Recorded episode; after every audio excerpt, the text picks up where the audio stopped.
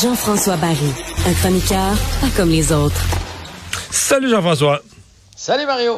Alors euh, là, ça, ça, commence à commencer pour vrai. Là. Parce qu'on a l'impression que les camps, euh, dans le camp des dans le tournoi de golf, le camp des recrues, on a l'impression que c'est toujours sur le bord de commencer pour vrai.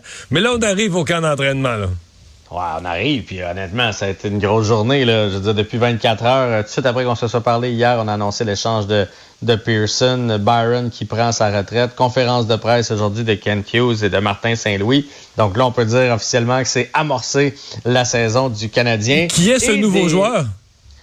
Ben, c'est Tanner Pearson. C'est un gars qui a gagné la Coupe Stanley deux fois, qui a eu une très, très belle carrière. Tu sais que c'est un ancien premier choix au repêchage. Le gars s'est joué au hockey. Il a eu quand même quelques saisons intéressantes.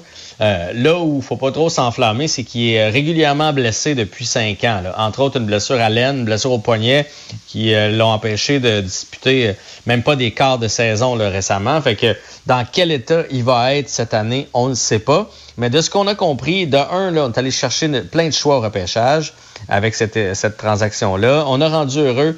Puis ça, on a remarqué que Kent Hughes s'en fait un devoir, lui qui est un ancien agent, de pas faire suer les joueurs de hockey. Là. Tu sais, quand il a dit à Jeff Petrie, je vais te, je vais te rééchanger, ne t'inquiète pas, il l'a fait. Il l'a envoyé dans un endroit où il voulait aller. Euh, Casey de Smith, et il avait dit la même chose, sois patient. Il l'a échangé avant le début de la saison. Donc, il est, ça, il est très respectueux. Et moi, je pense que c'est bon pour l'organisation du Canadien.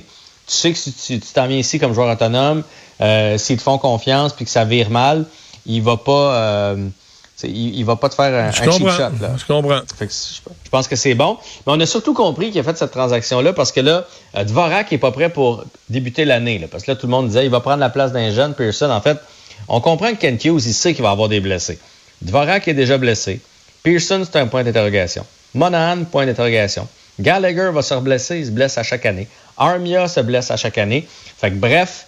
Euh, T'es optimiste?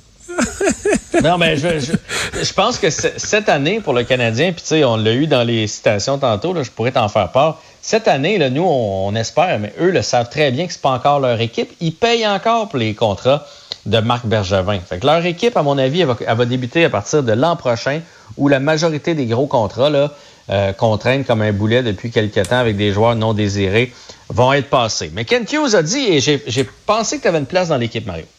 Voyons. Il a dit, ça nous prenait un peu de cheveux gris. Bon. Fait que sur le coup, j'ai dit, ça y est, ils viennent d'embaucher Mais personne, personne n'a ça, là. Ouais, personne 31 ans. On comprend ce qu'il voulait dire par des cheveux gris. C'est un gars qui, qui, a, de l'expérience dans la Ligue nationale. Il est rendu à presque 600 parties.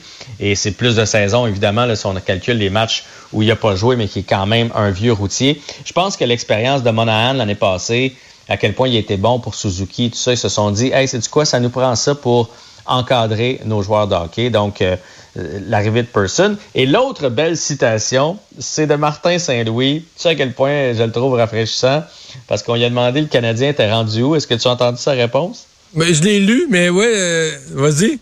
Il a dit que là, le Canadien n'est plus un bébé. Là.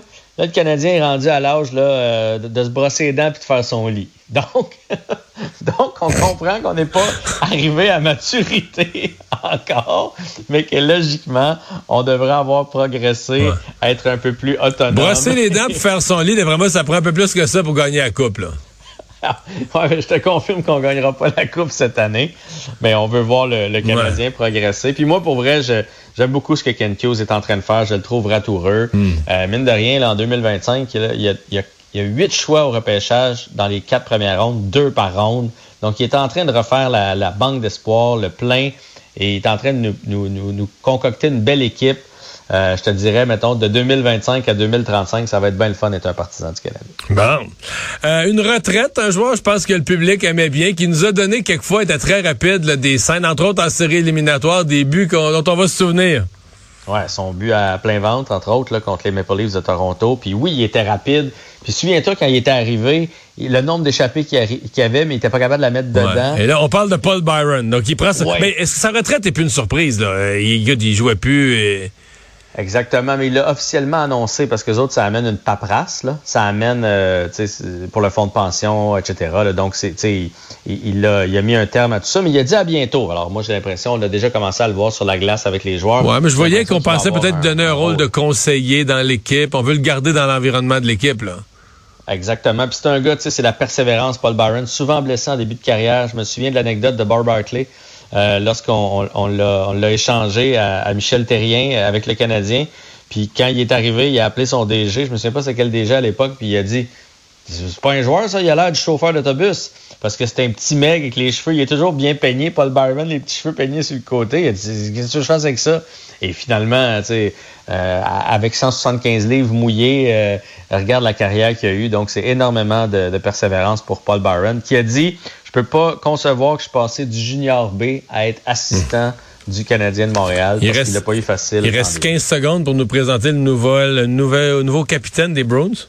Ouais, sans surprise, c'est Brad Marchand qui s'est dit honoré d'ailleurs, qui a appris de Chara, qui a appris de Bergeron et qui va devenir le nouveau capitaine des Bruins. Un gentleman comme capitaine, c'est toujours bon. Euh, salut, à demain. salut.